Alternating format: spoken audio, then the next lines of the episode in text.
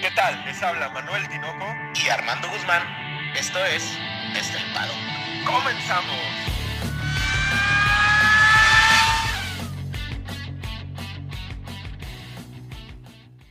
Tinoco, seis palabras.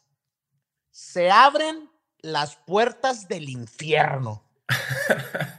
seis palabras, cabrón. Parece sopa de letras, güey. Oye, se juntaron así en el plato y dice diablo. se abren las puertas del infierno. Salen los demonios, Armando. Salen los demonios de la Fórmula 1. ¿O te refieres al Ferrari rojo, cabrón? No, no, no. Me refiero a todos estos demonios de pilotos que tenemos, Tinoco. Estábamos viendo uno por uno. Y por ahí nada más hay un, un punto débil, ¿no? Uno, uno que no está tan débil, ¿eh? Pero bueno, Armando, Estoy muy feliz, cabrón. Trece semanas tuvieron que pasar, güey, para que hiciéramos un ¿Cómo llegamos una vez más? Sean todos ustedes bienvenidos a su podcast favorito de Fórmula 1 desde el paddock con la previa del Gran Premio de Bahrein, güey. Bienvenidos a la temporada de Fórmula 1 del 2022. ¡Por fin!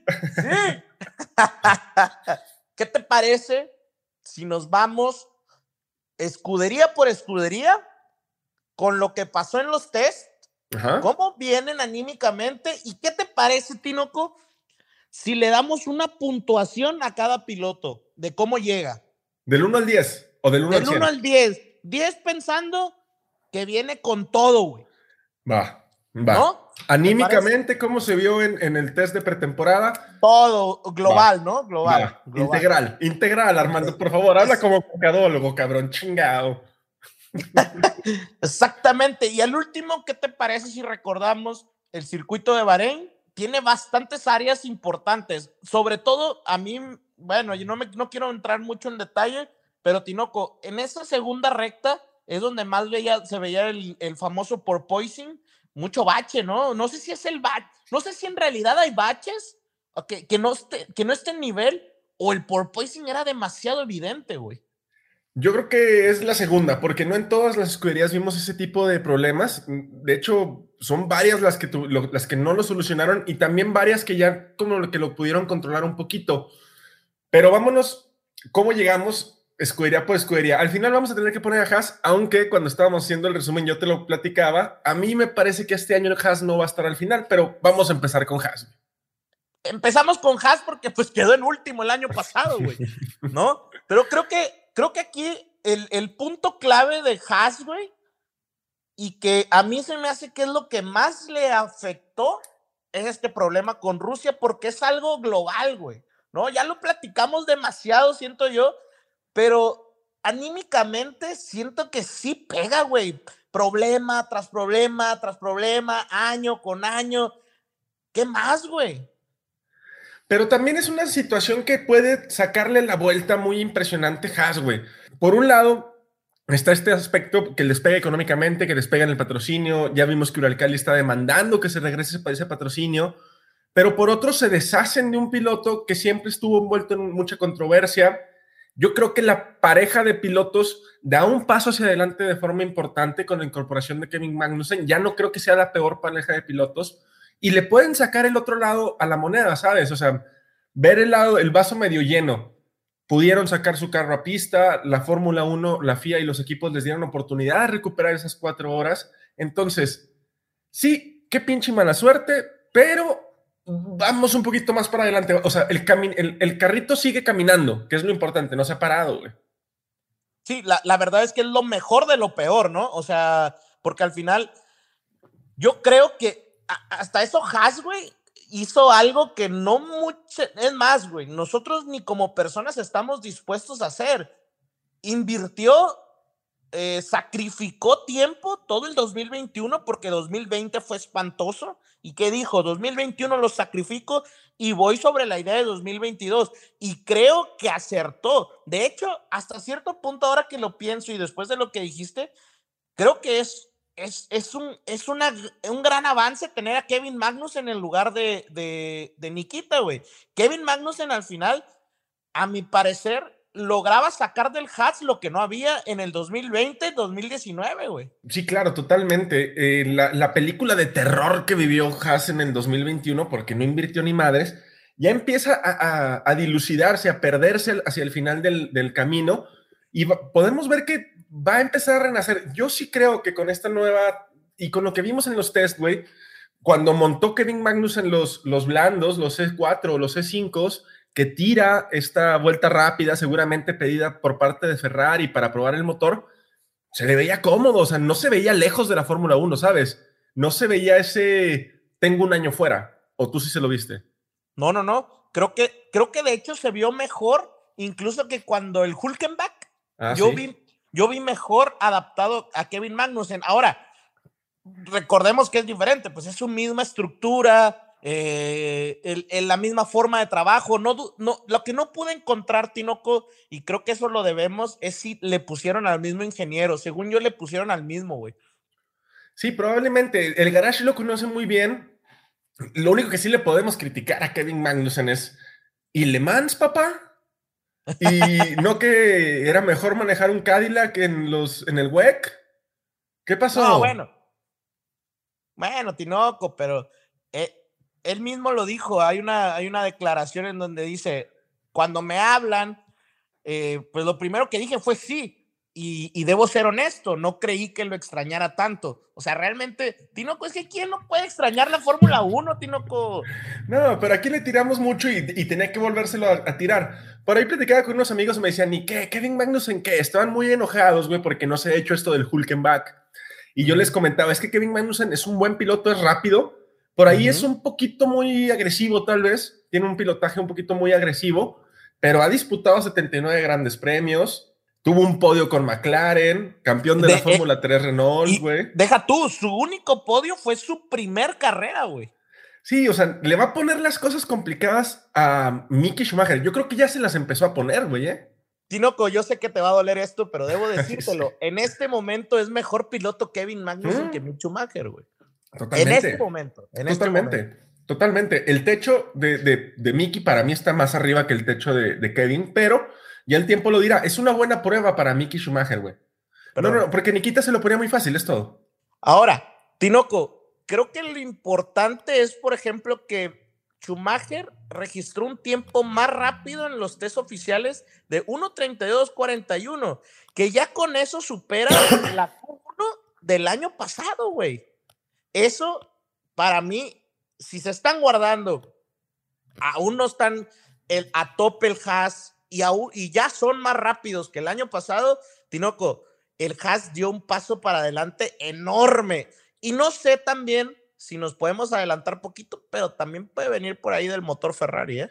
Oye, pero a ver, espera, ¿es, es, es el Haas ¿O es realmente que el, año pasado tenían una carreta, güey? O sea, no sé qué tanto sea el improvement del piloto, sino qué tanto sea la mejora del coche, ¿no? Porque el año pasado era una maldita carreta, güey, tirada por dos mulas cojas, güey. Tinoco, pero hay que, hay, que tener esperanza, Tinoco, hay que, hay, hay que creer en ellos. Ahora, por ahí a mí también me llegaron comentarios parecidos a los de tus amigos acerca de Magnus en Tinoco la verdad es que Magnussen y Schumacher, los dos son campeones de Fórmula 3 Y, Schumacher es campeón de la Fórmula 2. Es una muy buena pareja, güey. Sí, sí, sí. Es una muy buena pareja. Un piloto ya consolidado, con varias experiencia, que es Kevin Magnussen, este, se van a sorprender cuando lo vean, de verdad, no es un mal piloto. Digo, yo sí me hubiera decantado un poquito más por Nico, pero ya eso es cuestión de gustos. Los dos me parece que están en un nivel muy similar. Y como te digo, va a ser una prueba chingona para Mickey Schumacher. Ahora sí vamos a ver a Mickey tratando de, batallar, de, que alguien le plante la cara, porque Nikita, con todo el respeto que me merece, que es un piloto, pero no le plantaba cara, vamos, no, no, no, le, no le ponía las cosas complicadas. Ahora, Tinoco, tengo que decirte la clave de por qué el Haas está funcionando mejor. Hay que ser honestos. Tiene dos años Simone Resta ahí, que era un ingeniero de, Ferrari que lo adquirió Haas y esa es la principal inversión de Haas. Esa fue su principal inversión. Y lo dejaron trabajando un año a full en algo, bueno, dos años, ¿no? dos años trabajando en, en, los aditamentos, ¿no? Es que el BF22 se ve, se ve trabajado, güey. O sea, desde los coches que se ve más trabajado, o sea, más elaborado, que por ahí trata, por ejemplo, el tema del proposing no lo tienen tan grave en esa parte. Tienen una buena aerodinámica, tienen un buen motor, una filosofía parecida a la de Ferrari. No me parece un carro malo. Incluso la Liberty nueva me gusta, güey. Me gustan los monos, me gustan los pilotos. Yo creo, la verdad, que la pareja de Haas está por delante, por ejemplo, de la de Williams. Ah, eso es buena, ¿eh? La pareja, la pareja como tal. Y se me hace que el coche también, ¿eh? Ok, ok, Tinoco. Oye, nomás, yo creo que lo único que no, lo único que creo que falló es un poco ahí la fiabilidad. Creo que es el segundo equipo con menos rodaje, pero también, fíjate que creo que aquí pesa un poco los ingenieros, ¿no crees, Tinoco? O sea, quieras que no, no tienen la, o sea, es, los ingenieros pasa exactamente lo mismo que en los pilotos, ¿no? Se, se desarrollan en ciertas escuderías y se consolidan en otras, ¿no? Sí, claro, o sea, el, garage no es tan amplio como el que pudiera tener Ferrari o Mercedes o Red Bull o McLaren incluso, o Alfa Romeo hasta Alfa Romeo. Pero, pues se ve cohesionado, se ve un equipo pequeño que está trabajando, que está llevando a buen puerto las cosas y lo que platicamos la vez pasada, yo prefiero que la fiabilidad me chingue ahorita, güey. Pero el carro se ve potente, se ve rápido. No creo que esté tan lejos de la media parrilla. O sea, al punto donde quiero, donde, donde va a llegar, me parece que sí va a llegar a ese punto, a ese punto de estar en el séptimo, octavo, noveno, décimo. Ese gap va a ser muy pequeño, güey. Y me parece que el Haas está ahí. Y me parece que por los pilotos puede dar ese brinquito. ¿A Tinoco en dónde le gustaría ver los Haas? ¿Peleando con quién? Por delante de los Williams, peleando con Alfa Romeo. ¿Y quién está atrás entonces? Williams. ¿Williams nomás? Sí, sí, sí. Ok. Tinoco, puntuaciones. Kevin Magnussen, ¿cómo crees que llegue? De aquí a la mitad de temporada, como un 8. Ok. Muy emocionado porque llega a la Fórmula 1, regresa, se le ve rápido, se le ve confiado, se le ve que va a ser la punta de lanza del equipo, pero sí creo que le va a costar un poquito volver a agarrar el ritmo de la Fórmula 1. Muy bien, yo a Kevin Magnussen, a pesar de que creo que debe venir extremadamente motivado, creo que también le puede ahí sobrepasar las ganas, Tinoco. Yo creo que yo lo pongo con un 7, un 6.5, porque creo que Kevin es demasiado aguerrido y con un carro como el de 2018, ¿te acuerdas? 2018 pues por ahí tuvo varios deslices. No sé si le pudiera volver a pasar esta, esta demasiada hambre por estar ahí, ¿sabes? Probablemente. ¿Y a Mickey Schumacher? No, a Mickey me lo vas a reprobar, güey, ¿verdad? No, a Mick, Mick creo que va a ser una muy buena temporada. Lo llevo con un 7, porque creo que también, creo que va a ser una buena temporada, pero no va a seguir sin sorprender tanto como esperamos. Yo creo que Mickey también lo pondría con un 8, güey. Un 8, creo que es el hecho de que Nikita haya salido, creo que también libera presión para Mickey. Creo que libera presión en todo el equipo de Haas, que pone las cosas un poquito más amenas. No van a ser amigos todos, pero van a ser más cordiales, güey. Yo creo. Totalmente, creo que va, va a traer paz. Y Tinoco, el siguiente, Alfa Romeo, por ahí logró 13 puntos en el 2021, se deshicieron de Antonio Giovinazzi, Kimi se retiró y pues Tinoco apuestan realmente a un nuevo comienzo, ¿no? Y, me gusta el Alfa Romeo, ¿eh? ¿eh? También creo que la pareja da un brinco hacia adelante, no tanto por Kimi, pero sí por Kimi, güey. Yo Kimi ya estaba en una época en su carrera en la que pues no quería batallar demasiado, no quería arriesgar demasiado, no tenía nada que demostrar. Y me parece que el reemplazo natural sería Valtteri Bottas, o sea, eh, en, cuanto a los pilotos, ¿no? El orden de los pilotos. El líder de la escudería va a ser Valtteri Bottas, como lo era Kimi. Y Valtteri Bottas va a llegar con una idea de demostrar otra parte de su carrera, güey. Otra faceta como piloto. Y eso me gusta, güey. Eso me gusta y eso creo que le va a dar un boost de energía muy cabrón a Alfa Romeo. Totalmente. Yo, yo, yo, empecé un poco desmotivado, a pesar de, de, de, que el, el liver y no liver y me gustaba, Tinoco, el, el, el, el camuflaje se me hacía padre, pero creo que estaba, inicié desmotivado con Alfa Romeo porque pues realmente en Barcelona no rodaron. Nada, No. casi. No, no. Pero ahora Bahrein fue muy diferente y qué bueno que sucedió, ¿no? Sí, por ahí se, se les vio ya un poquito más cohesionados como equipo. No fue la escudería que más rodó, pero por ahí Juan Yusu en uno de los, de los días creo que dio cercano a las 100 vueltas. O sea, por el tema de fiabilidad en tandas largas, ya se ve Alfa Romeo.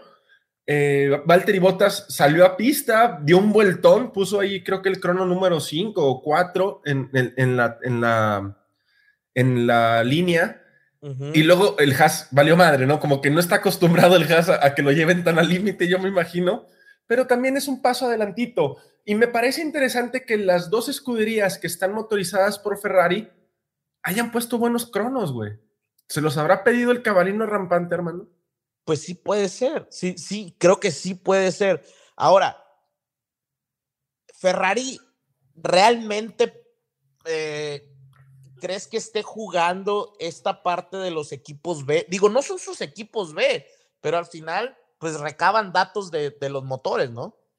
Sí, claro, o sea, el, Ferrari no se va a mostrar con todo, pero puede mandar a que Alfa Romeo o Haas prueben uno de los mapas más agresivos para que los datos se los puedan dar. A final de cuentas, todas estas escuderías que están motorizadas otorgan datos a los motoristas, güey. Eso, eso es bien sabido. Entonces, no se me haría extraño que por ahí Ferrari le hubiera picado las costillitas al Haas o al Alfa Romeo y, a ver, cabrón, libera, ábrele un poquito más la llave, como dice por ahí Armando. Ábrele la llave. Abre la llave. Oye, Tinoco, creo que también Valtteri, eh, al, al, al ya haber estado en una escudería eh, alta, vamos a llamarle así, o, o- o la más grande, en la que tuvo esta oportunidad de ser campeón, ahora entra en una nueva etapa de, de- su carrera y creo que eso lo libera, ¿no? Después de ver Drive to Survive, ya se le veía asqueado de Mercedes, ¿no crees? Y vamos a hablar de Drive to Survive. No, mejor no hay que hablar de Drive to Survive, cabrón. Me la estoy pasando muy bien. Pero sí, se veía un poquito asqueado. Es lo que te digo, esta faceta nueva de piloto líder, de ya no tener que seguir órdenes, sino por ahí ser un poquito disruptivo, como dicen los mer- mercadólogos. ¿no? ¡Ah! No, o sea, de ser líder, de ser el que en torno al cual va a quedar, girar la escudería, de montar un proyecto interesante como el de Alfa Romeo, pues me parece que a, a Valtteri también le va a picar las costillas y le va, le va a, da- a reforzar ese orgullo que tiene como piloto que en Mercedes lo pisotearon, güey. Y, y la verdad, Tinoco, ya, ya lo, en este podcast ya hablamos de que en Williams fue un gran piloto. Sí. Por eso llegó a Mercedes. Sí, Ahora, claro. yo creo que esto sí le va a ayudar a que esté más confiado, a que haga carreras mucho más a gusto, porque hemos visto que a Valtteri tiene que estar muy bien mentalmente para que haga buenas carreras. Y creo que lo único que le falló a Alfa Romeo en estos pre-test oficiales, Tinoco, de, de pretemporada, eh, pues realmente es que al último tuvieron que retirar el auto, pero todo lo demás completaron cada una de las cosas que tenían planeadas. ¿Qué, qué, qué, qué, qué número le pones a Valtteri, Armando? Yo a Valtteri le pongo un 8. Valtteri se me hace que va a llegar renovado y creo que con el motor del Alfa Romeo, creo que el Alfa Romeo se ve muy bien trabajado por Sauber. Bueno, Alfa Romeo Sauber, ya sabemos. eh, pues yo sí lo veo muy, muy bien el carro. No sé, mm, le veo muy buena fiabilidad. No creo que esté muy arriba, pero veo una buena batalla con los Haas, con los Williams, con los, incluso me atrevo a decir que por ahí los Alfa Romeo estarán peleando con los Alpine, con los Aston Martin. Yo, yo, yo pondría a Valtteri Bottas. eh, vamos con notas altas, con un 9. Con un 9. Me gusta Valtteri Bottas esta temporada, me gusta cómo lo vi. Eh, es muy complicado medir cronos en, test de pretemporada, pero la sonrisa con la que se bajaba del coche, cómo dialogaba con su ingeniero, me gustó, güey. Me gustó y el Alfa Romeo como que me guiñó un ojo hacia la distancia, hermano. Oye, Tinoco, y Wang Yusu, pues primer piloto chino, eh, a, él, a él le tocó esta parte de las tandas largas, obviamente por, para que pueda rodar, rodar, rodar, que siente el, au- el auto. Y yo lo vi muy bien. O sea, quizás en números no es tan relevante, quedó en 14, pero se vio muy cómodo. Sí, sobre todo, ¿sabes cómo? Con qué? Con las llantas estas eh, más altas, él ya las había utilizado en Fórmula 2 el año pasado, entonces creo que por ahí tiene una, la única ventaja tal vez, o no sé si llamarla ventaja, pero algún handicap que le ayude. Em, en tandas largas, el ritmo no existía mucho, eso hay que decirlo, no calcaba las vueltas, pero dio muy buenas vueltas, digo, en uno de los días, creo que fue el jueves o el viernes, creo que giró 100, dio 100 giros o cercano a 100 giros, aclimatarse al coche, sentirlo, sentir la comunicación con su ingeniero. Me parece correcto por parte de Alfa Romeo.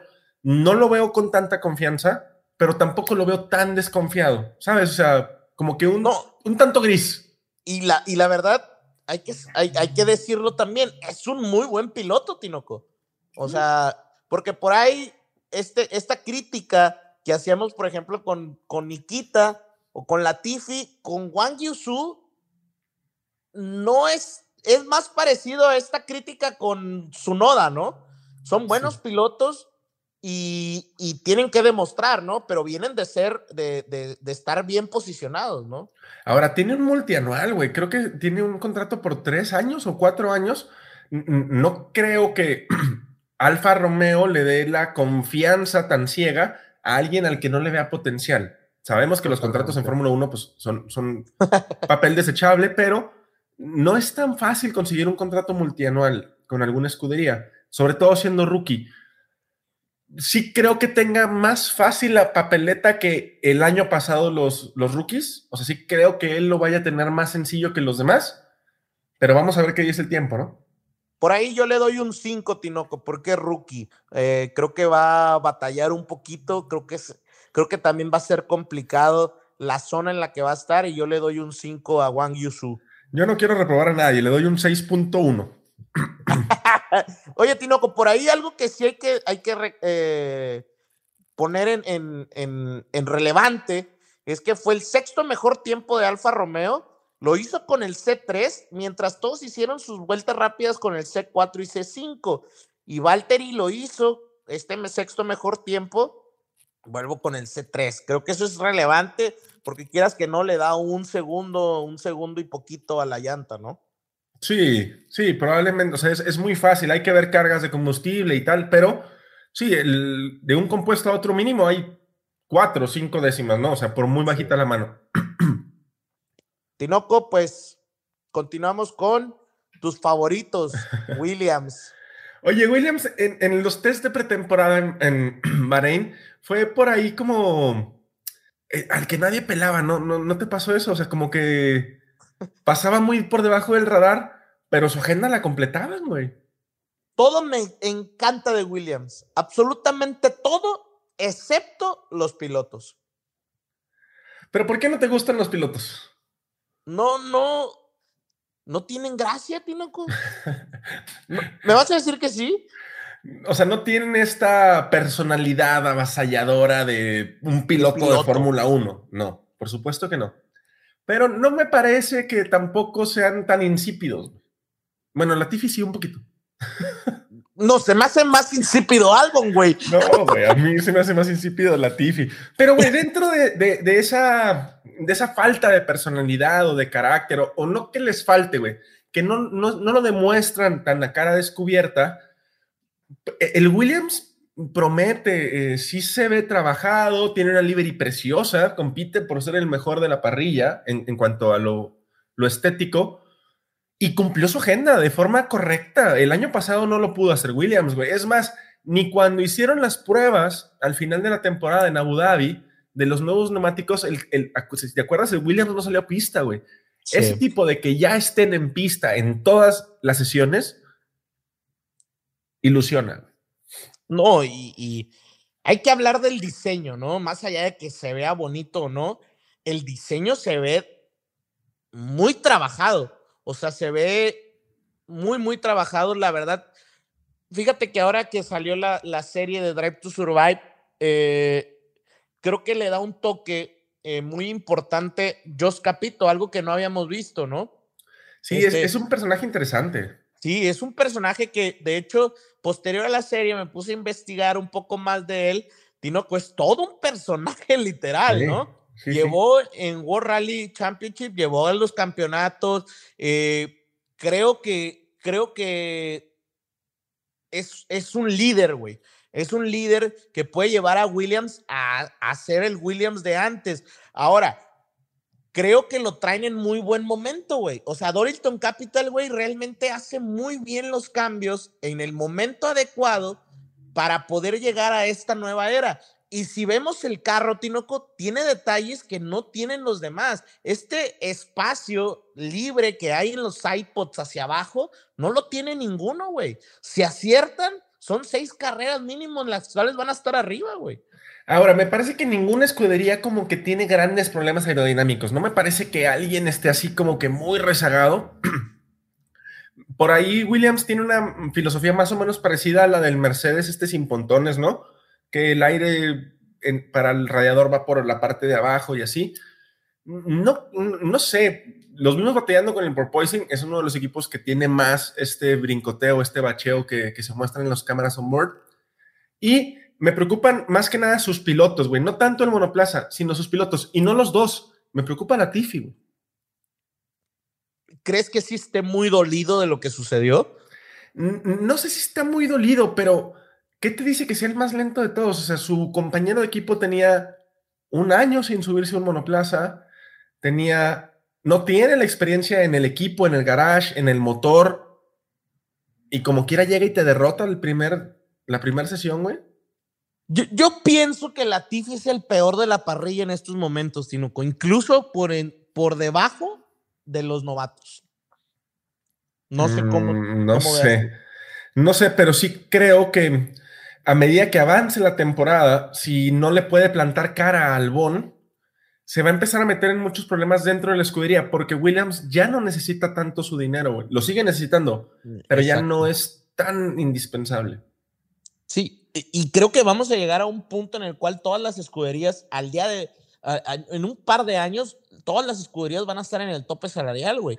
Y eso va a ser muy, muy, este, pareja la parrilla, porque ahora sí te vas a tener que traer a verdaderos apasionados de, la, de, la, de las carreras, ¿no? Ahora, Tinoco, yo creo que también es bien interesante esto.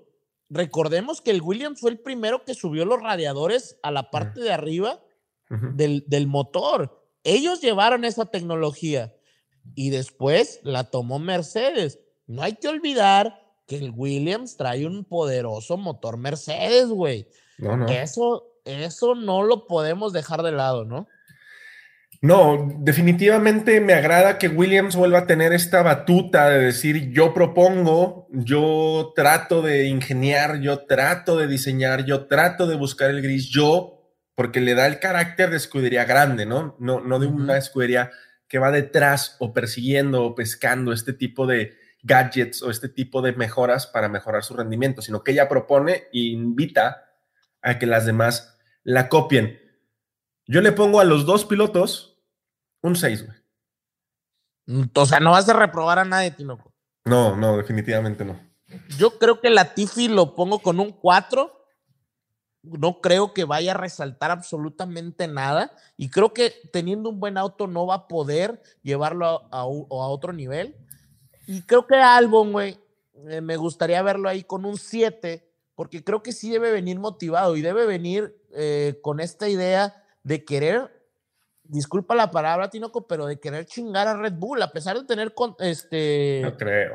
de tener contrato. No me refiero a chingar de que vaya a hacer algo malo, sino de demostrar, güey. Ya lo vimos con Gasly, cómo, eh, Tinoco, estos, estos tipos son unos demonios, les, les, eh, les pellizcan y, relinchan, güey.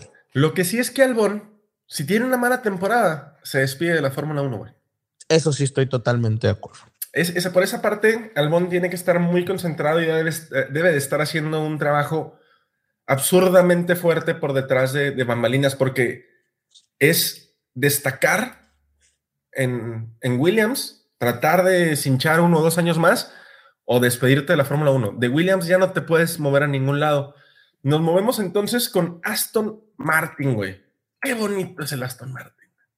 De tu papá.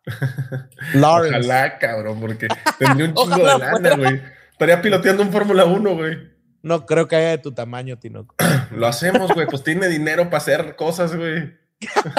Una nueva liga, güey. Una nueva liga, cabrón. De carros gigantes. Oye, Tinoco, por ahí el Aston Martin, creo que es un. Ahora sí es el proyecto 100% Stroll, ¿no? Ahora sí podemos decir que es un proyecto 100% Stroll. Y yo creo que lo que hay que destacar es el robo de gente de Red Bull y de Mercedes. No robo de otras escuderías, robó de Red Bull y de Mercedes. Estoy completamente de acuerdo, pero ¿sabes qué no me gusta de este proyecto 100% Stroll? 100% Stroll, que se arma como, como que a pedazos, güey. No le veo una línea, es como con Alpine, no le veo una línea definida para armarse. De repente sacan a Otmar Safner, por ejemplo, o jalan al diseñador de motores de Mercedes y al de chasis de Red Bull y se van armando como, como si fuera un transformer medio deforme, güey. De repente tiene una llanta de tractor de un lado y luego la caja de una camioneta del otro. o sea, entonces, sí, sí, sí parece, en, en, teoría, el equipo que dio un paso muy cabrón en, en cuanto a ingenieros, pero no me parece cohesionado de momento. Probablemente conforme trabajen juntos, se van a ir cohesionando. Y no será la presión, Tinoco. O sea, quieras que no, es demasiada la presión que ejerce, pues, el proyecto como tal, ¿no? Sí, y, una presión que viene de una persona que es este Stroll, que al parecer no tiene como que un gap de paciencia muy grande para empezar a destacar. No me parece que el Aston Martin vaya a, empezar a pelear por victorias esta temporada, ni siquiera la que entra. Y no sé si ese gap de paciencia lo tenga Lawrence Stroll. Si no empiezan a dar resultados, Vettel ya anunció, güey, que ya se quiere ir a la chingada. Si no le das un carro que compita, que lo puedas, ya, no, ya no que gane carreras ni que esté en podios, que lo metas en los puntos habitualmente, Betel se retira, güey. Y si se retira Betel, ¿a quién pones ahí? Porque Lance no, no, es piloto para cabeza de punta, güey. Sí, ¿no? Ahora, ¿tú cómo los ves a, Aston Martin, que el año pasado, 77 puntos, fue séptimo lugar de la tabla y quedó detrás de Alfa Tauri y Alpine, güey, por más de 70 puntos? ¿Cómo estará? ¿Tú cómo los ves anímicamente? Mira, el trabajo en, Garage me parece que es correcto, sobre, sobre todo en el Garage de Sebastián. Mm, su, trato con el, con el team principal, con su ingeniero, es, bueno, me gusta su comunicación. Lo que no me gusta es que hayan empezado la pretemporada diciendo que se equivocaron con una filosofía de carro y que iban a tener que reinventarlo completamente y tal. Esto puede ser una de dos cosas, que estén diciendo la verdad, que francamente lo dudo, o que estén tratando de quitarse presión de encima. Sí creo que van a empezar la temporada mejor que el año pasado. Nada más hay que recordar el Gran Premio, el primer Gran Premio de la temporada pasada donde estuvieron fatales. Pero me parece que van a estar todavía peleando con precisamente Alfa Romeo, güey, o con Haas, con Alpine. Me parece que en Alpine va a dar un parto para atrás.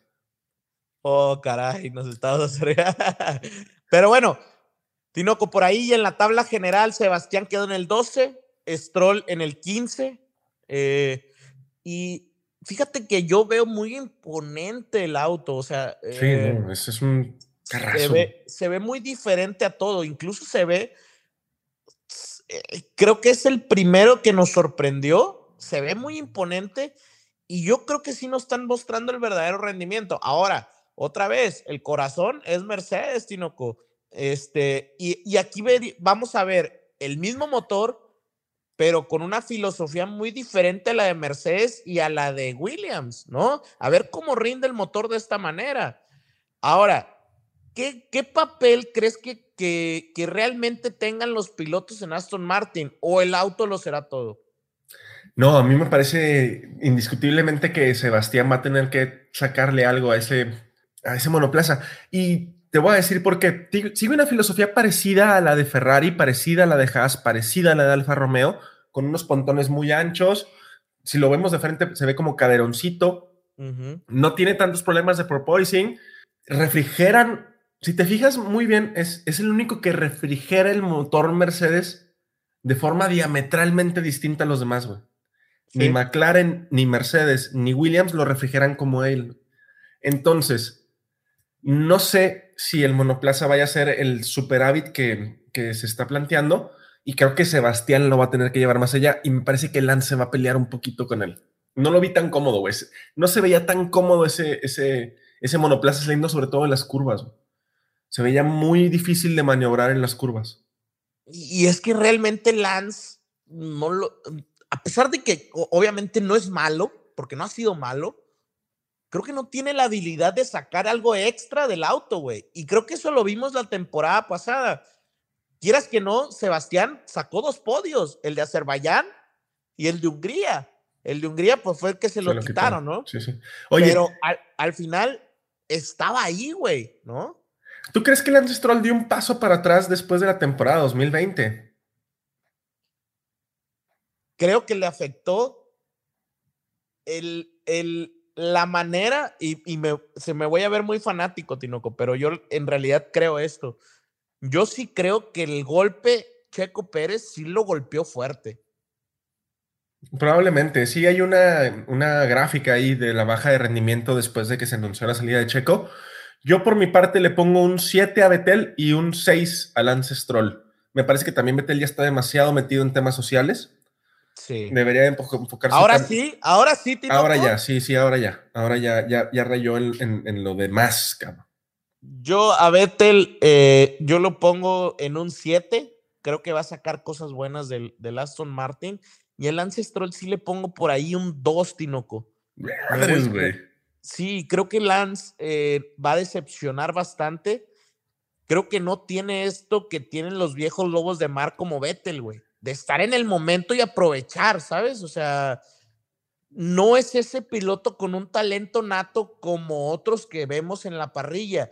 Creo que es un, un piloto trabajado, güey. No digo que sea malo otra vez, pero no es un talento nato, ¿verdad? Es esta gran diferencia y que siempre peleó con todo el mundo en el deporte, Tinoco. Tú sabes que, que siempre lo peleo. Hay personas con talento y hay personas trabajadas. Pero ¿qué pasa cuando se junta a alguien que tiene talento y tiene disciplina? Pues lo vemos en la, en, en la parte de arriba, ¿no? Pues se me hace un poquito drástica tu situación, pero vámonos con el AT03, un carro que en lo personal a mí también me encanta. No creo que, creo que, y, me vas a odiar por decirte esto, me parece que el, el AT03 va a dar un paso hacia atrás conforme a la temporada pasada, pasada, perdón. Y me impresionó que de todos los monoplazas fue el que menos pudo solucionar el porpoising lo veíamos en la cámara on board de Pierre Gasly. No, es algo exagerado, ¿no? Era demasiado, era demasiado. Y a una semana del Gran Premio, cuando todos dieron un paso adelante en este tipo de situación, la única solución que me parece que le pueden dar de aquí a una semana es levantar el nivel del carro, pero levantarlo pierde rendimiento. Ah, no sé, no. aquí en Alfa Tauri sí estoy un poquito, este, Ah, confundido porque creo, creo que lo, yo lo veo más fuerte, Tinoco. Esa es, esa es la verdad, lo veo mucho más independiente de Red Bull. Creo que con este, con un Gasly bien sentado, con un Yuki que, que por ahí lo vimos en el cierre de la segunda parte de temporada, mucho más, eh, eh, ¿cómo, le, ¿cómo le? ¿Centrado? ¿Te gusta? mucho más, centrado. Eh, creo que hace que, que tengas un, un Alfa Tauri mucho más eh, maduro, güey, en todo sentido, desde el punto hasta de los ingenieros, güey, porque está muy, muy bien, muy construido Red Bull, que ha dejado que no se vaya la gente de Alfa Tauri. Entonces Alfa Tauri ha madurado juntos, ¿sabes? Oye, hay una situación que de Alfa Tauri me llama la atención. ¿No se volverá un poco tóxico el ambiente dentro de Alpha Tauri por Pierre Gasly? Claro, güey. Sí, yo, yo, yo estoy, yo sí creo que sí. Porque, porque Pierre Gasly es el último año que tiene de contrato en Alpha Tauri. eh, si las cosas empiezan a funcionar bien en Red Bull conforme a sus pilotos, e, este tipo ya no va a tener dónde brincar y no lo van a poder renovar porque viene gente muy empujando muy duro. Entonces, me preocupa que se vuelva un poco tóxico. Y me preocupa también no tanto el desempeño del monoplaza, porque el monoplaza a una vuelta se ve sólido, se ve fuerte, se ve rinconero, sobre todo se ve cómodo saliendo de las curvas, muy parecido al Ferrari y al Red Bull. Pero me preocupa que no existe ritmo, o bueno, no se vio un ritmo muy marcado ni en Yuki ni en Gasly en toda la pretemporada. Sí, totalmente. Ahora, ¿dónde lo ve Tinoco en 2023? Yo lo vería en ningún lado, güey. Es que no, no, no, necesito ver cómo se, va se, mueve la parrilla, porque el hecho de que se mueva Gasly va a ser esta pieza que va a hacer que todas las demás caigan. Exacto. Necesitaría ver cómo le va la Tiffy, por ejemplo, cómo responde Albon. O con Magnussen. A mí, yo, yo creo que al que aspira Gasly, güey, más allá de Red Bull, es, Ocon, güey. Sí. Alpine, exactamente, porque al final es francés, güey, ¿no? Sí, claro. Sí, totalmente. Pero vamos a ver qué situación, qué situaciones plantea. Espero realmente que no hayan sacrificado, como la temporada pasada, el ritmo por la velocidad punta o, la velocidad de una sola vuelta, porque el año pasado era de lo que más se quejaba el Alfa Tauri y por ahí lo que les hizo perder rendimiento contra Alpine. Por mi parte, yo a Gasly me sigue pareciendo un buen piloto, le voy a poner un, un, 8. Y a Yuki, por la situación esta de que está mejorando y se le ve sólido, se le ve más centrado, como mencionabas, le voy a poner un 7. Y yo me voy al revés, Tinoco. Yo creo que yo a Gasly le pongo un 7 porque creo que va a decepcionar en ciertas carreras por esta hambre, ¿sabes? O sea, eh, eh, yo creo que esta desesperación le va a traer cosas buenas pero al mismo tiempo cosas malas, como 2020 y 2021, güey. ¿Sabes? O sea, creo que ese, es, ese es el, el, detalle. Y en el caso de Yuki, me sorprendió mucho con su séptimo lugar en las tandas rápidas, Tinoco. Eso me, me sorprendió mucho. Eh, muy protagonista. Abrió, el DRS cuando tocaba, güey, no como la temporada pasada que se lo llevaba abierto todo el circuito. Oye, muy protagonista en Right to Survive, ¿no? No es spoilers todavía, pero sí, muy protagonista. Es un niñote, cabrón. Por ahí en el, en el episodio, creo que es el 6 o el 7, lo van a ver. Y pues niñote, niñote entre comillas, ¿no? Porque. Pues entre comillas, ni madres, güey. Mide una chingaderita, güey. Por eso te digo. Oye, y, y, pues realmente aquí Yuki esa es ahora o nunca, porque pues la salida no salida de onda sí, lo, pone, lo pone contra la pared. Tiene que hacer un buen papel, sí o sí, güey. Si no, Yuki se va. Sí, Ahora, creo que, creo que después de las reacciones eh, que vimos, tanto en Drive to Survive como todo lo que habla, pues realmente confían mucho en Yuki, güey. O sea, ven algo que quizás nosotros solo vimos en Bahrein del año pasado, ¿te acuerdas? O en Abu Dhabi, con el cuarto. Eh, no, y, yo esperaba en Drive to Survive ver las defensas de Yuki contra ah, Hamilton, güey. ¿Te acuerdas? Sí, cómo no. Fueron como tres o cuatro en las cuales Yuki destrozó los neumáticos, pero no dejó pasar como en unas diez vueltas a Hamilton. Güey. Muy agresivo para defender. Digo, también no, no, Hamilton no quería ir a todas, porque pues ese cabrón es japonés, pinche kamikaze, güey. Tinoco, pues yo, yo te digo, a Yuki le doy un 8, creo que va a, a remontar y creo que por ahí va a tener unas buenas batallas, no tanto con Gasly, creo que por ahí tendría buenas batallas con Sebastián, con Alonso, incluso con Ocon, y me atrevería a decir que va a tener por ahí unas buenas batallas con Valtteri. Oye, y el plan, güey, el plan, el plan, el plan se destruye, Alejandro. ¿Tú, Armando, se cae a pedazos el plan? Ya no confías en el plan, Tinoco, dime la verdad.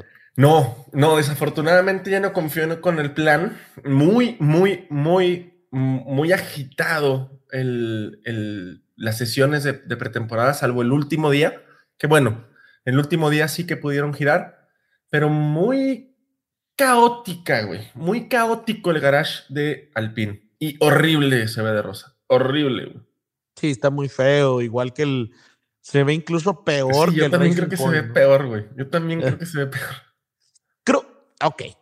Aquí va mi teoría, Tinoco, y creo que es una teoría que por ahí eh, ya varios la han dicho en, en los, en los medios españoles. Y es que Alpine está optando por motor con más potencia, güey. Sí, totalmente. No fiabilidad, ya lo habíamos platicado. Y, y al tener un motor con más potencia, obviamente el desgaste va a ser más fuerte. Yo lo que veo y que me agrada es que rodaron demasiado, güey. O sea, eso creo que es muy bueno. eh, porque una, deja, deja tú los pilotos, güey. Realmente te das cuenta de cómo está funcionando a máxima potencia este, este motor. O bueno, no a máxima potencia, pero te das cuenta de lo que puede y no puede lograr.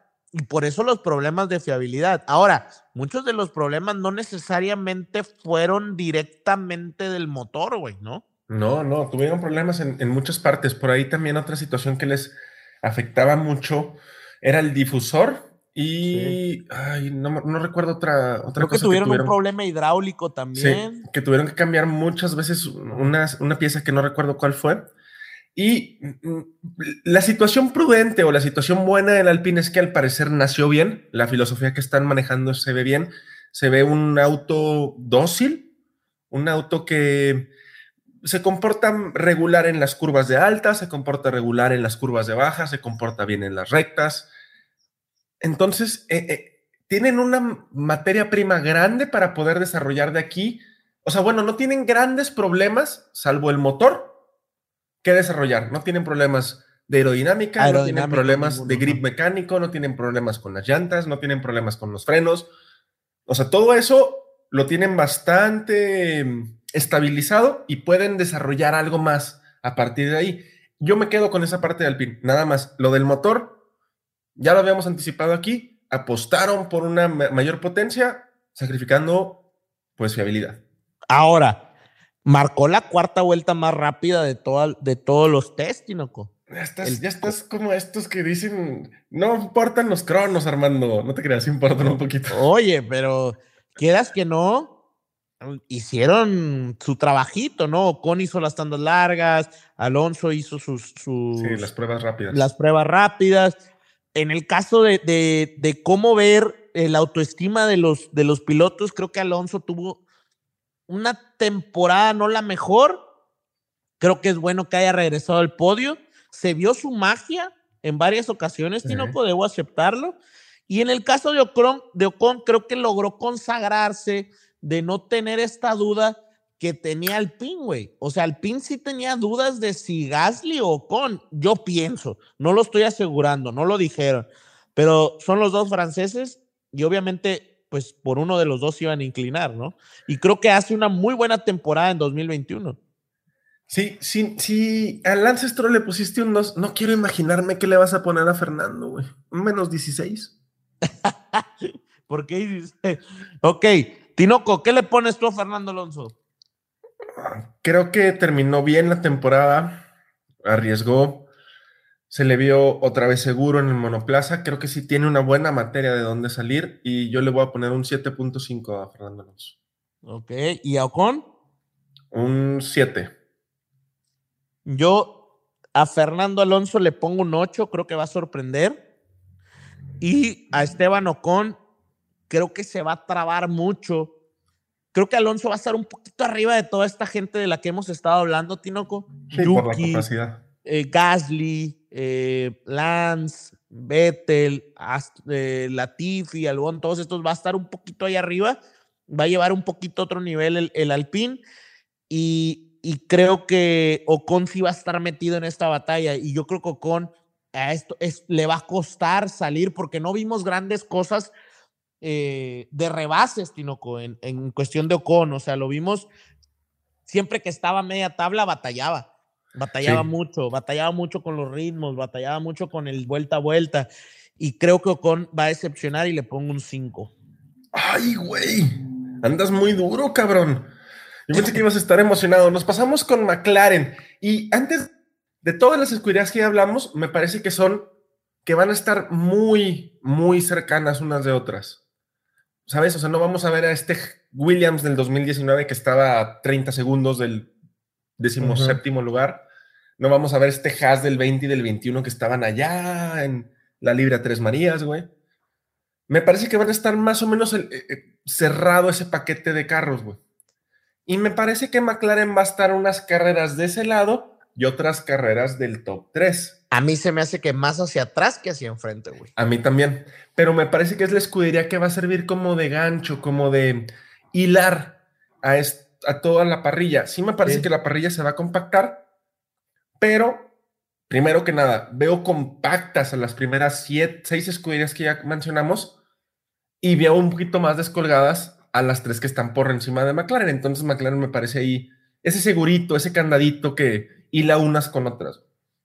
Ahora, Tinoco, yo creo que el tema con McLaren es un tema, creo que la escudería como tal, toda la escudería, eh, hablando de ingeniería del equipo, eh, creo que van a dar un paso para adelante, ¿sí? Hasta ahí. Ah, ah, creo que eh, en ese caso creo que sí.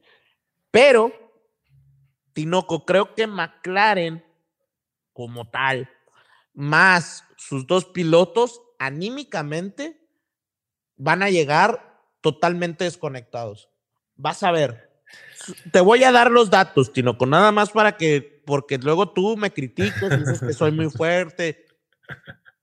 Ferrari le arrebató el tercer lugar, 323.5 a 275, Tinoco, y con un cierre fuertísimo. Brutal. De los, dos, de los dos pilotos de Ferrari. Se lo arrebató feo, feo. Norris Tinoco, excelente temporada al principio. De las primeras 10 carreras, 9 estuvo en el top 5. Después se vino Italia.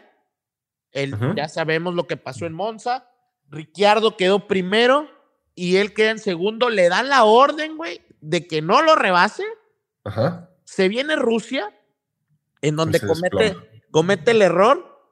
Y Tinoco, tiene siete carreras con su mejor resultado es séptimo. Malísimo. ¿Tiene realmente un duelo con Ricciardo? Sí creo que tengo un duelo con Ricciardo. Tú decías, tú decías, Tinoco, y me acuerdo muy bien, que iban a ser mejores amigos y, yo te dije, no. Es lo que se planteaba, güey. Yo te dije, no, no, van a chocar, van a chocar y chocaron, Tinoco.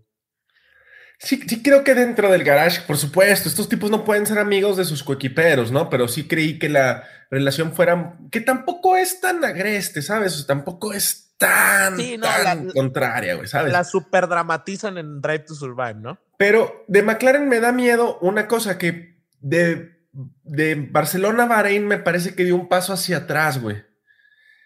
Tuvieron problemas el primer día con los frenos, Tuvieron que cambiar todo su kit de frenos. Tuvieron el problema de Ricciardo, que más allá de la temporada pasada, si yo le voy a ver un handicap negativo a Ricciardo para el primer Gran Premio, ojo. Pues no rodó. Es que no haya rodado. Y no sé físicamente cómo vaya a llegar de cara a la primera a la primer carrera. ¿Sabes? Y si en la primera carrera no le va bien, una de dos, o el carácter te hace para arriba, o empiezas a descender, güey. La, verdad, Tinoco, yo, yo pienso que eh, esa, esa bomba va a estallar, ¿eh? Yo, yo realmente pienso que Ricciardo es un espejismo, ¿eh? O sea, fue un espejismo, lo de Italia fue un espejismo total. O sea, ese, ese gran premio no fue real, güey.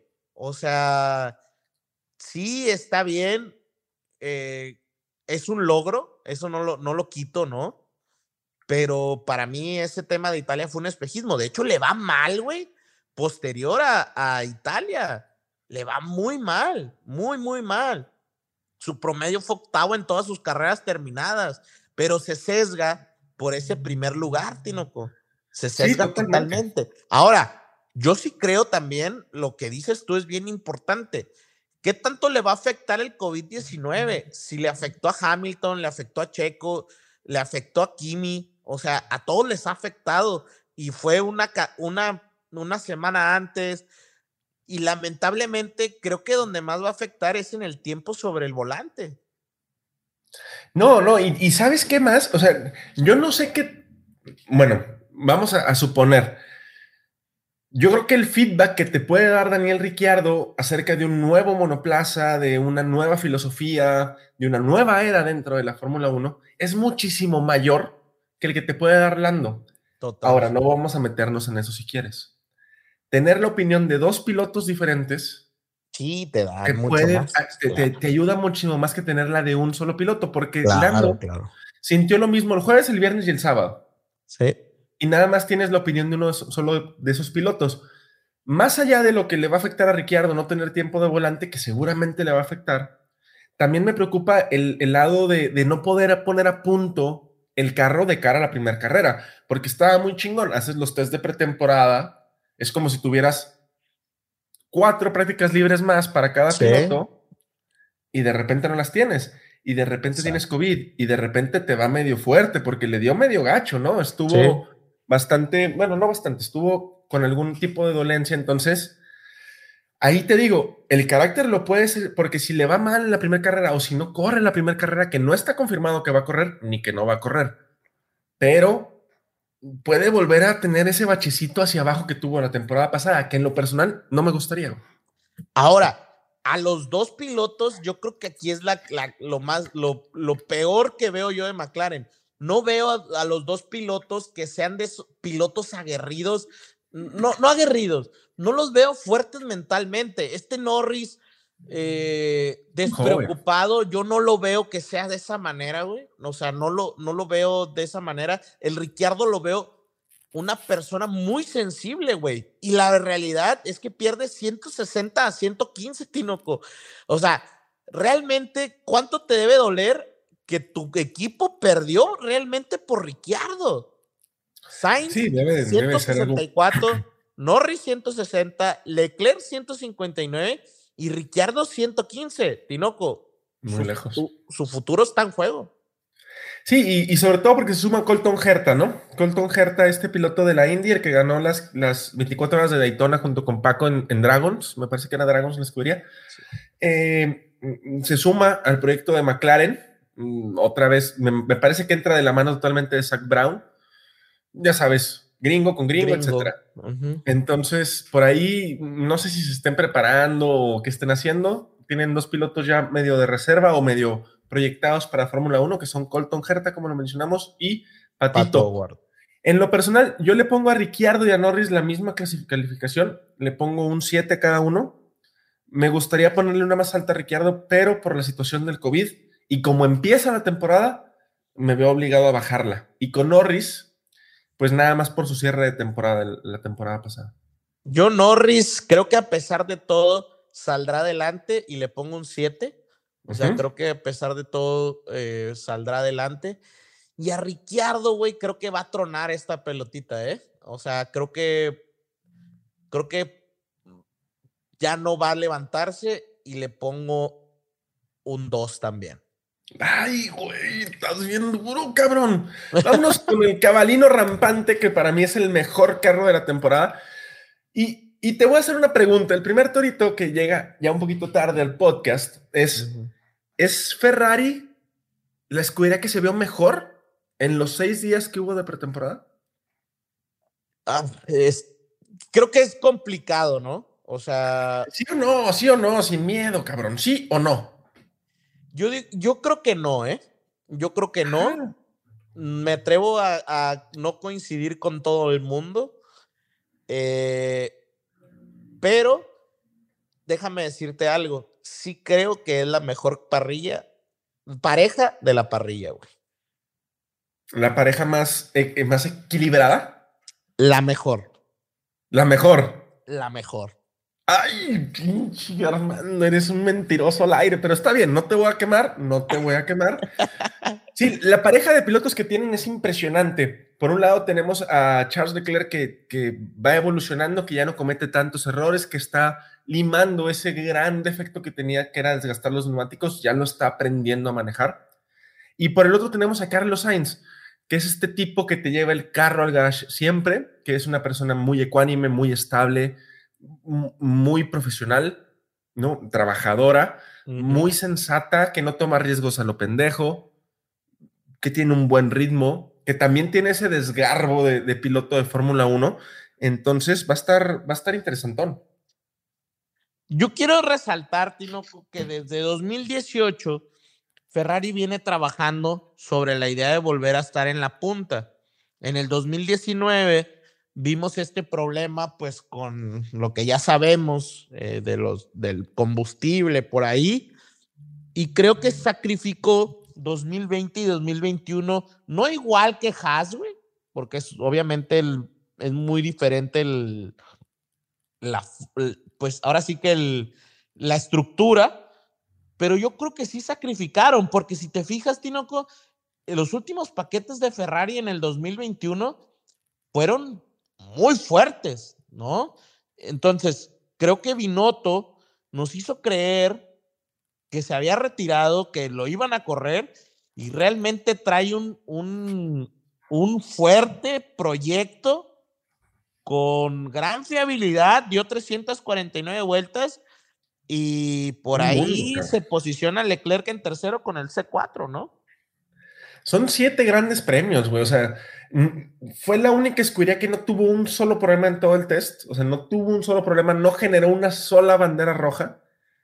Y, para mí se me hace impresionante. No creo que existe una mejor manera de empezar una, una temporada que como lo está haciendo este Ferrari. Yo creo que sí es la escudería mejor preparada, mejor, sí, mm, sí mejor preparada de cara al, al, inicio de la temporada. No te estoy diciendo que sean los más rápidos.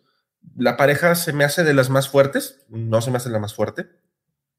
Honestamente, la más fuerte se me hace Mercedes, pero vamos a ver qué es lo que pasa. A los dos pilotos yo los pongo con un 9, güey. Ok. Yo nada más, antes de, de, de, de dar mi, mi veredicto, Tinoco, ¿Tú crees que Sainz es un piloto más completo que Leclerc? Sí, sí, totalmente. Ahora, integralmente, sí. Yo quiero resaltar, Tinoco, en mi masculinidad, Tinoco, el físico de Sainz, güey.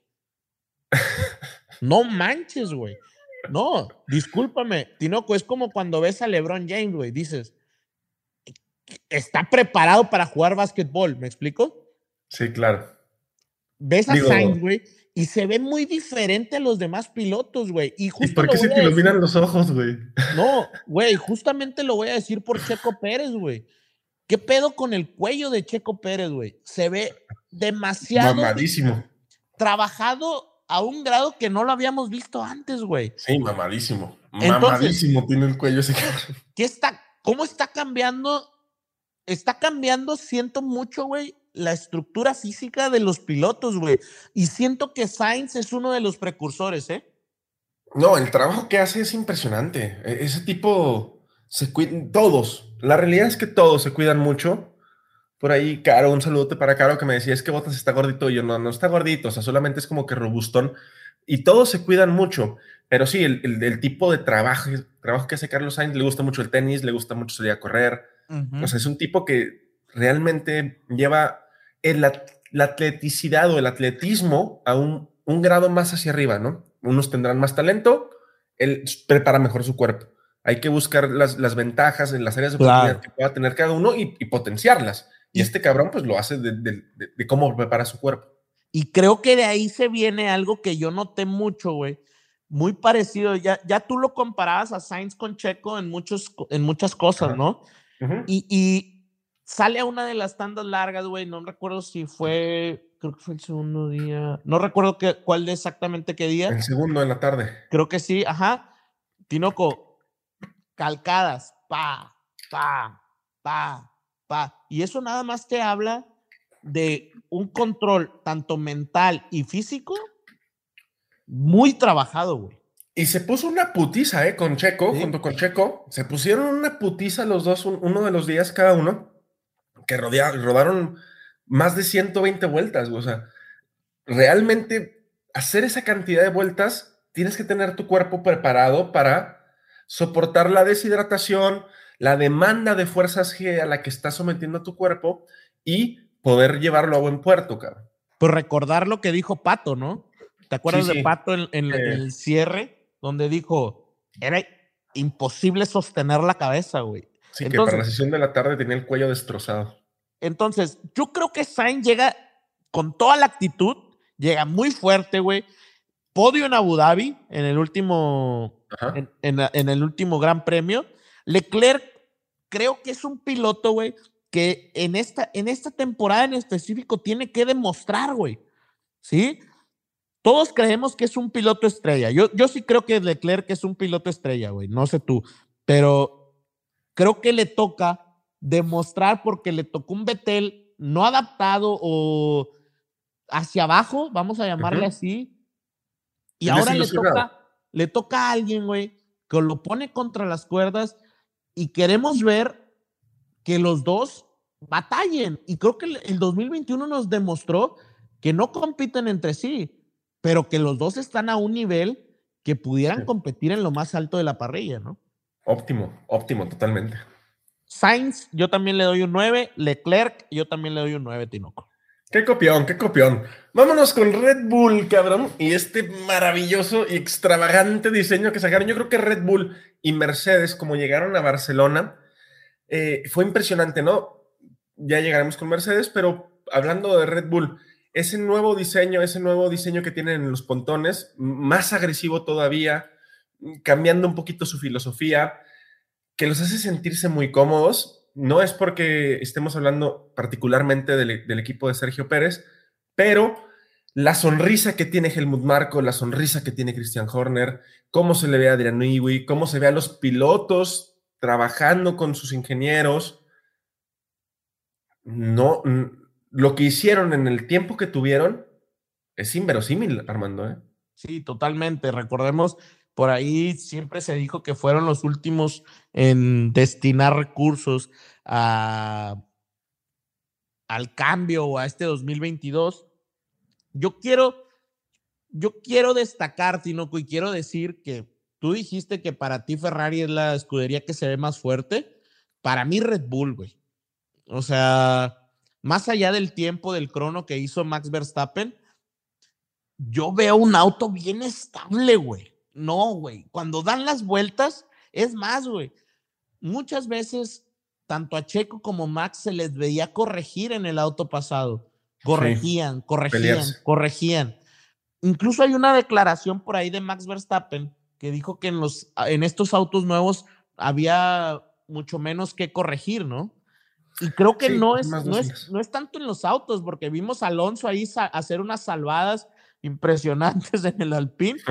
Yo creo que más bien el Red Bull, güey, tiene una aerodinámica impresionante, güey. Y creo que eso le va a ayudar para compensar la fuerza del motor, ¿no?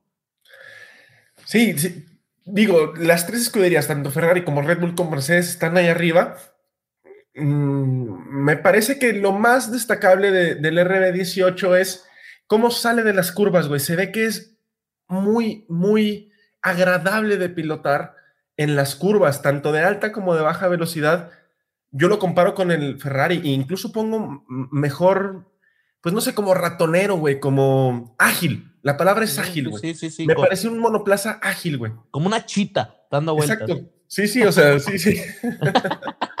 sí, o sea, se le ve muy ágil, sobre todo cuando sale de las curvas. Me parece que nace muy bien. Me parece que la, que la temporada va a ser un desarrollo constante y que los carros que vamos a ver en Abu Dhabi en diciembre van a ser diametralmente opuestos, pero que la materia prima, tanto que tiene Red Bull y Ferrari, son las escuderías que tienen una materia prima mayormente consolidada. Y ahí nos brincamos a que tanto Sergio como Max cierran el último día con los mejores cronos, güey. Sí. Ahora, hablando de Max en específico, creo que llega como nunca, Tinoco, con el número uno ahí, fuertísimo. Eh, creo que es el corredor más natural que hay en la parrilla. E, e, es, un piloto, güey. O sea, en toda la extensión de la palabra es un piloto, güey, ¿no? Creo que se consagra con el, con el, con el título. Y si tiene auto, Tinoco, va a pelear por el título, sin duda. Yo creo que ese cabrón se cae caminando, güey. Encima de un carro no se cae, güey. O sea, ese güey nació siendo piloto, ¿no? O sea, sí, sí, sí. Es, impresionante la capacidad que tiene Max Verstappen. Y curiosamente lo platicaba con una, con una amiga que también nos escucha, un saludo para, para Fernanda, que me decías que la presión a la que está sometido y Cristian y no sé qué. Yo creo que mentalmente hablando, Max Verstappen es la persona más fuerte que he visto en mi vida. Güey. al tipo no le pasa, no, no parpadea, cabrón, cuando tiene kilos y kilos de presión encima. ¿Qué le puede presionar más que ganar la carrera en la última vuelta, güey? Sí, y claro. hacerlo, ¿no? Sí, claro. Sí, sí, claro. Entonces, no, yo, no. yo- yo coincido contigo. La fortaleza con la que llega, aparte llegas ya sin un peso, güey, ¿no? Más allá de que tienes que demostrar que lo que pasó la temporada pasada, yo creo que el correcto enfoque que Max le está dando, o, o siento psicólogo ya, ¿no? Ya, como si fuera psicólogo de este cabrón, güey, sería, tú ya eres campeón del mundo, güey. Tú ya lograste ser campeón del mundo. Quítate esa presión y diviértete otra vez, ¿sabes? Sí, totalmente. Ahora, Entonces, si Ah, llega perdón. con ese chip, qué y qué miedo, o sea, sí, sí, siempre que Max Verstappen está atrás de un volante, qué miedo, güey. ahora, e- este tema de la fortaleza mental, Tinoco, eh, más allá de la fortaleza, yo voy a resaltar la confianza que tiene en él, güey. O sea, él sabe que es el mejor de la parrilla, güey. Y te voy a decir en dónde yo dije, él, él, es, él está seguro que es el mejor de la parrilla. Te voy a decir eh, justamente dónde. Cuando pasan los pilotos que adelantaron a, que, que estaban entre, entre Hamilton y Max, sí. güey, Ujú. Max se pone a media, a media vuelta, se pone al lado de Hamilton, güey. Sí. Y durante todas esas vueltas le puso el carro al lado, güey. Mírame, aquí estoy. Aquí estoy. Y te va a Mírame. llevar. Sí, sí, claro. Va, te estoy presionando, güey. Esa confianza, güey. Aún siete veces campeón del mundo, güey. Y tú ninguna, nah, güey. E- Es otro nivel, güey. Es otro nivel, güey. Hamilton no está a nivel de Max, güey. No, no, tampoco lo creo. Por lo tanto, güey, yo le pongo a Max un 1 y le pongo un 0 al lado, güey. Totalmente. Yo Para mí, Max 10. llega con un 10. Yo también. Creo que llega con un 10, total. Total. Y si el auto está al nivel, Max Va a estar. vuelve a ser campeón, güey. Y, y incluso yo me atrevería que si, Max, si el Red Bull está dos, tres décimas por detrás del Mercedes, Lo pone ahí. Max lo va a poner ahí. güey. Sí. Nos brincamos con Checo. Qué putiza se metió Checo el primer día, ¿no? El primer día rodó creo que 133 o 132 vueltas, güey. Una madriza. O sea, realmente es muy cansado que hagan esto en, en ocho horas. Me, me gusta esa, esa seriedad con la que lo toma Red Bull. Por ahí pierde el car- carro de forma medio extraña, ¿no? En uno de estos protocolos de la FIA, cuando sacan el, el carro de seguridad. Pero me gustó Checo, me gustó cómo se siente en el Red Bull, me gustó otra vez. Lo que más me fijé yo en los test de pretemporada, no sé si te pasó igual, es el lenguaje no verbal que daban cuando se bajaban del carro, güey, cómo platicaban con sus ingenieros. No tanto los cronos, que también importan, pero esa mimetización que tenían con los monoplazas fue lo que más me llamó la atención. Y me gustó que el Red Bull solucionó el porpoising. Mm, O sea, lo solucionó más o menos. Yo, más allá de todo, me quiero centrar en tres cosas, Tinoco. Yo creo que para Checo, este año es su oportunidad. Él sabe, güey, que es su año, porque él lo sabe. Se preparó para este año durante toda su carrera. Y yo, sinceramente, güey, lo veo preparado. Repito, físicamente nunca había estado así, güey. No, y, y se me hace que, que el hecho de que haya cerrado también la temporada mentalmente lo pone en una situación más cómoda frente al equipo. Ya conoce su garage, ya Confían conoce- en él, güey. confían en él. Participó en la elaboración del monoplaza, no llegó un monoplaza total y completamente nuevo. Tuvo la oportunidad de rodar un chingo con ese monoplaza. Todos parten más o menos de donde mismo, con una filosofía nueva. Y ahí le- la experiencia importa, güey. ¿eh? O sea, la experiencia ahí Sí, es sí. donde va a primar muy fuerte. Por lo tanto, yo a Sergio lo, lo coloco con un 9. Yo también a Checo lo pongo con un 9. Creo que esta batalla que va a haber entre Leclerc, Sainz, Russell y Checo va a ser despiadada, Tinoco. Despiadada. Sí, va a estar tiro de piedra. Y nos brincamos con Mercedes. Y antes de entrar con Mercedes, te voy a poner en segundo torito del día, güey. Hamilton dijo que no, esta vez no estaban fingiendo, ah. que ellos no eran los más rápidos, que por lo menos había cuatro escuderías por delante de ellos. Ay, ay, ay. Llorar, llorar, llorar. Yo a Mercedes te voy a responder, no le creo ni la hora, güey. Tinoco, yo te voy a, te voy a ser muy honesto. Y, yo, tú sabes que siempre he defendido a Hamilton, ¿verdad? Pero creo que ya se está concentrando igual que, que Betel en cosas que, que nada que ver, güey. Está más preocupado en cómo se viste, está más preocupado en otras cosas que, en las carreras, güey, ¿no? Creo que si Hamilton viene dolido como tal, como creemos que viene, cuídate. Pero si viene otra vez con todas sus cosas que estaba buscando el año pasado y antepasado, Max lo va a destrozar. Oye, pero ¿realmente crees que el Mercedes esté tan atrás? No lo creo. Porque siempre tienen esta, esta historia, ¿no? De, ah, no, somos muy lentos. Y luego a la semana marcan la pole y dicen, el equipo trabajó muy cabrón toda la semana y son unos genios, que no dudo que sean unos genios, pero no puedes brincar tres escuderías de un fin de semana a otro. Sí, no. Entonces, por ese lado, me cuesta trabajo.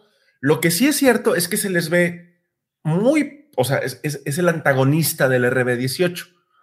Muy poco ágiles en las curvas, o sea, se les ve trabados, muy, muy trabados en las curvas. Tienen mucho porpoising, mucho. Igual fue el hecho de quitar los iPods, que sí los quitaron, güey.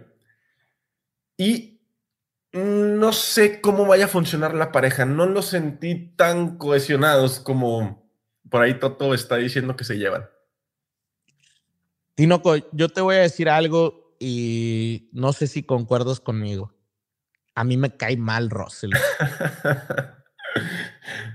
no me cae muy bien que digamos, güey. No, a mí también se me hace un poco sangrón, güey. O sea, vamos a, plantear la situación alterna a, por ejemplo, Alboni y, y Latifi, ¿no? Que son muy insípidos. O sea, son muy insípidos porque son como que muy grises y no tienen esta, este carácter o esta personalidad así avasalladora. Russell tampoco la tiene, pero sí tiene un dejo de ay, no sé, mm, mm, no sé, me parece un poquito, un poco muy poco agradable. Y me parece que va a ser bastante complicado de tratar en el garage, güey. Eso es lo que, lo que yo, si fuera Toto Wolf, tendría muy, muy en consideración. Ahora, es que como que los campeones tienen una, una un cierto carácter que agrada, ¿no? Los grandes campeones. Y, y siento que Hamilton con la gente que, que que él concuerda, pues tiene su actitud, Max, eh, Senna, güey, los grandes campeones, Alonso, pero Russell no lo veo, güey, ¿sabes? No, ¿Será porque no es campeón, güey? No, no, pero, no, pero lo ves, ¿no? Lo ves, por ejemplo, no sé, yo, yo por ejemplo, sí veo una actitud diferente en Leclerc, güey, ¿no? Ya. De campeón, güey no sé, no, no, no quiero hacerme este, prejuicios, Tinoco, no quiero hacer prejuicios, pero eh, también se me, esto no me gusta, eh, eh, esto que mencionabas tú de Russell fue el primero que andaba ahí de agachón, ¿no? De, ah, no, este, no, no sé qué, nosotros no andamos muy bien. Y Sainz fue el primero que dijo, así es Russell, siempre dice que está mal y luego salen con que bien, ¿no? Pues entonces... Muy a Mercedes. Creo que va a ser el, Russell va a ser el nuevo eh, enemigo de, de, los fanáticos de la Fórmula 1, ¿eh? Vas a ver. ¿Va a ser el enemigo dentro del garage de Mercedes? ¿Es lo que estás tratando de decir? No lo sé si del garage de Mercedes, pero al menos de Hamilton no creo que muy amigo, ¿eh? Oye, te voy a hacer otra pregunta. Ya me gustaron las preguntas. Me voy a hacer profesor. Eh, ¿Quién está más presionado? ¿Hamilton o Max Verstappen? Ah, eso es muy buena, ¿eh? Creo que está más presionado Hamilton, ¿eh? Mm, concuerdo. Sí, yo también creo que Hamilton está más presionado.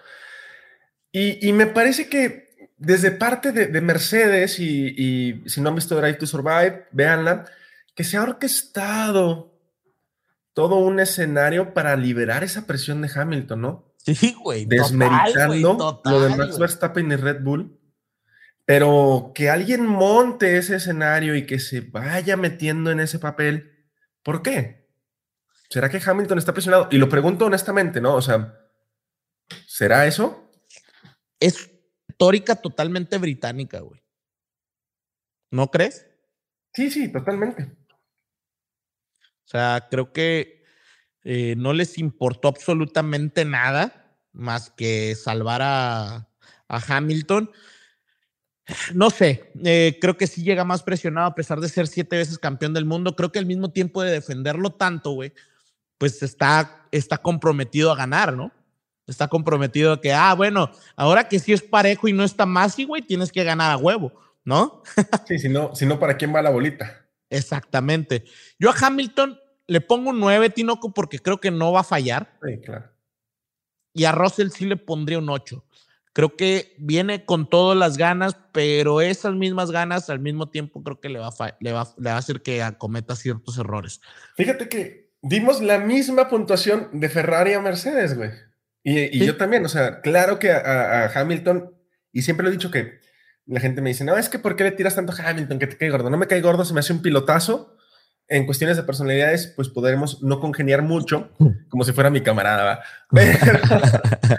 Pero, es un pilotazo y, está ahí por algo. Yo le voy a poner un 9 y también le voy a poner un 8 a Russell por la situación esta de que cambia de escudería, de que va a pasar de ser primer piloto a segundo piloto y de que no conoce el garage y de que no conoce cómo Mercedes maneja sus segundos pilotos. Sí, creo que eso, le puede hacer un choque de realidad durón, ¿eh? Sí, sí, totalmente. Tinoco, pues hablando de, ya dimos nuestros, nuestros, este, puntajes de cada uno. Eh, Tinoco, hablemos del circuito de Bahrein, ya vamos súper alargados, pero pues era la previa, la primera previa. Circuito de Bahrein, 5.4 kilómetros, 57 vueltas, 38 308 kilómetros de distancia y tenemos tres zonas de DRS. Eh, creo que esto es importante. Eh, me gusta mucho el circuito y creo que va a ser una, una buena primera, primera este, carrera, ¿no? Sí, creo que la Fórmula 1 se protege demasiado con las tres zonas de DRS. Sabemos que la idea de la Fórmula 1 es cada vez depender menos de estas, pero al no saber cómo se van a comportar realmente los monoplazas, ponen tres zonas de DRS, lo cual me parece adecuado. Hay que fijarnos mucho en las llantas y en cómo funcionan esos neumáticos, cómo realmente pierden o dejan o no dejan de perder rendimiento. Y Bahrein me parece una propuesta concreta, es una pista que tiene su circuito trabado, su larga recta, que es muy abrasivo, que es muy caliente y que creo que nos va a sorprender al ser la primera carrera. Creo que va a dar de qué hablar y que yo no le creo a nadie hasta la Q3, güey. Yo no sé dónde está nadie. Hasta la Q3, güey. Sí, totalmente. Bueno, se me hace que en esta ocasión desde la Q1, ¿eh? Desde la Q1 no, van a dejar nada, nada a la imaginación.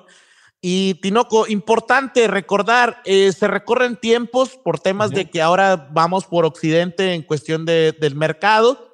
Eh, la práctica 1 eh, la tenemos de 6 a 7 de la mañana, el día 18 de marzo es el viernes. La práctica 2 de 9 a 10 de la mañana. Y después el sábado, la práctica 3 es de 6 a 7 de la mañana y la calificación es de 9 a 10 de la mañana el sábado, horarios mucho más cómodos. Y la carrera el 20 de marzo, o sea, el sábado, es el día de tu cumpleaños. Ah, no, un, día después de tu cumpleaños. tu, cumpleaños lo celebramos con el, la pole position de Checo Pérez.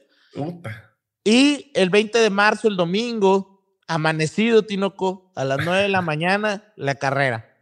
Amanecido, nada, nada, nada de, amanecer, de amanecer, no, Armando, no me estés metiendo ideas, pero ahí quedaron las, los horarios.